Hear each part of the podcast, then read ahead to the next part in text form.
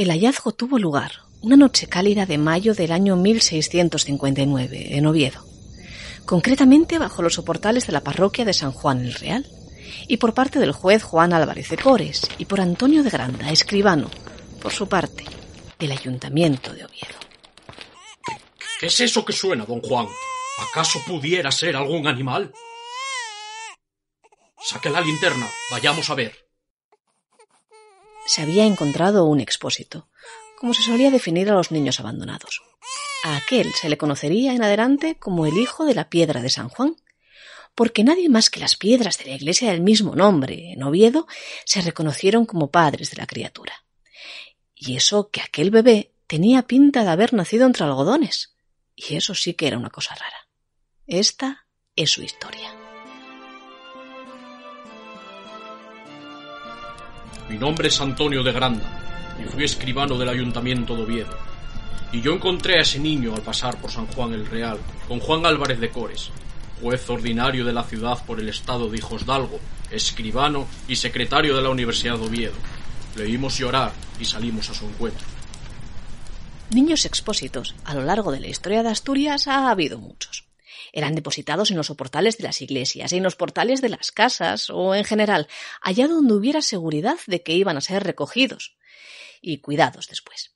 Pero este en particular es un caso extraño, como les digo, porque el buen escribano Antonio de Granda nos dice, además de lo que nos acaba de contar anteriormente, que estaba en un nicho del soportal y cabildo de la iglesia, en muy buena calidad, que eran muy buenos los pañales de lino y lana que vestía, y entre ellos había una cédula que decía que no estaba bautizado y que consigo tenía para pagar al cura y sacristán los derechos del bautismo, que le diesen a criar que no faltaría quien pagase la cría.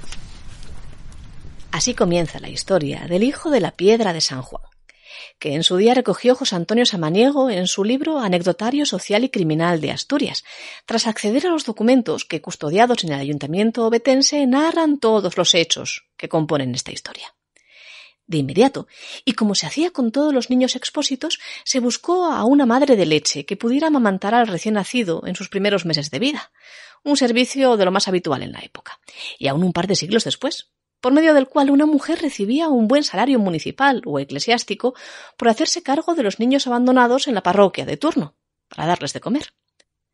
De entre todas las lactantes que había en ese preciso momento en Oviedo, se encontró a la mujer idónea en el barrio de San Isidoro.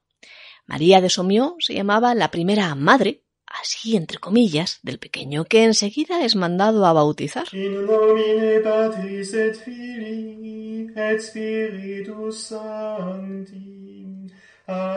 Y a lactar a otras casas.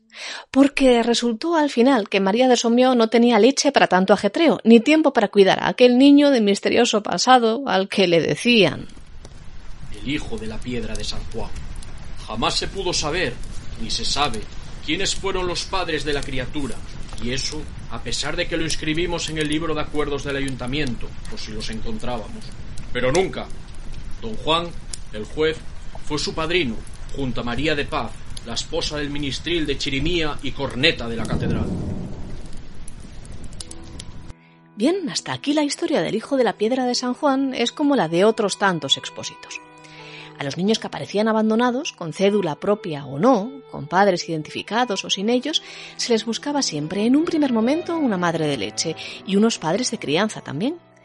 Al bebé, a quien ahora llamaremos Francisco Antonio, el nombre que se le impuso en la pila bautismal, le tocó en suerte o en mala suerte el matrimonio formado por Juan y Ana González, de Dusiello, cerca de Tellero, en el concejo de Oviedo cambio de un pecunio proporcionado por el ayuntamiento, o como en el caso particular de Francisco Antonio, del saco de abundantes monedas que portaba el niño al ser hallado, las parejas cuidaban a los niños expósitos como podían.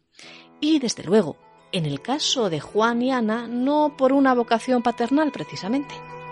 A la vista está. Fue cumplir Francisco Antonio los dos años y devolverlo a la ciudad de Oviedo vestido con hábitos de fraile franciscano y con ánimo, dice el documento investigado por Samaniego, de dejalle para que anduviese la limosna por las puertas. Le vi postrado en un portal, pidiendo limosna antes de saber hablar, igual que yo la había encontrado años atrás, cuando era un escribano, con el juez don Juan, por casualidad. Sí, no se sorprendan. En este momento de la historia vuelve a hablarnos el buen escribano don Antonio de Granda. Porque nos cuenta el documento que a la vuelta del expósito Francisco Antonio a Oviedo se lo encontró Granda un día y le reconoció. Era, nos cuentan, Antonio de Granda, persona limosnera y caritativa, muy querido de los pobres por el cuidado que tenía en hacerles bien y limosna. Así que no lo dudó ni un solo momento. Me lo traje al Langreo con el resto de los míos, con mis hijos y mis nietos, con ánimo de su enseñanza y de hacerle limosna y caridad. Le tomé mucha atención. Bueno, don Antonio, pero qué bella historia. Ahora, si me disculpa. Espere, espere. dígame, pero que vamos con prisa. No conocerá usted a los padres del hijo de la piedra de San Juan. No los conocerá, no los conocerá. Cuentan que don Antonio de Granda, muchos años después de haberse hecho cargo de aquel niño despierto e inteligente, de buen color trigueño y ojos negros, que a los nueve años ya sabía escribir y leer y hasta firmaba con su nombre, seguía preguntando a cualquiera con quien se cruzase si conocían a los padres del niño al que él rescatara una noche de primavera del año 1659 a los pies de San Juan el Real. Me pasé toda mi vida preguntando y preguntando, pero jamás hubo persona que saliese ello, ni a decirme si era suyo, jamás. Todo esto nos lo cuenta el documento que en su día estudió Samaniego no por poesía, ni por dramaturgia, ni por contar por contar, sino porque era necesario insistir en aquella vehemente búsqueda del tutor del pequeño Francisco Antonio para que el ayuntamiento en la figura de su procurador general Bartolomé Piquero y del empadronador del estado pechero Alonso de la Quintana, reconociesen al chaval los derechos que tenía por ser niño expósito, y que en otros casos, después de una breve investigación, pues se daban sin dudar. Pero sobre el hijo de Piedra de San Juan pesaba el vía crucis de haber sido fruto de una alta cuna, que aunque sí proveyó anónimamente el dinero con el que se debía pagar su manutención, otra cosa es que después en efecto se hiciera, jamás lo reconocería como propio. La falta de una buena cobertura social, sustituida por la caridad y el ánimo de personas que podían tenerlo en verdad, como el caso de nuestro Antonio de Granda, o no tenerlo, como los primeros padres adoptivos del pequeño, llenaban de incertidumbre el futuro de aquellos niños expósitos, abocados muchas veces a la miseria. Esta triste realidad será la que lleve, en 1752, a la construcción del Hospicio y Hospital de Huérfanos, Expósitos y Desamparados de Oviedo. Pero esa es otra historia que ocurrió casi un siglo después de la del hijo de piedra de San Juan.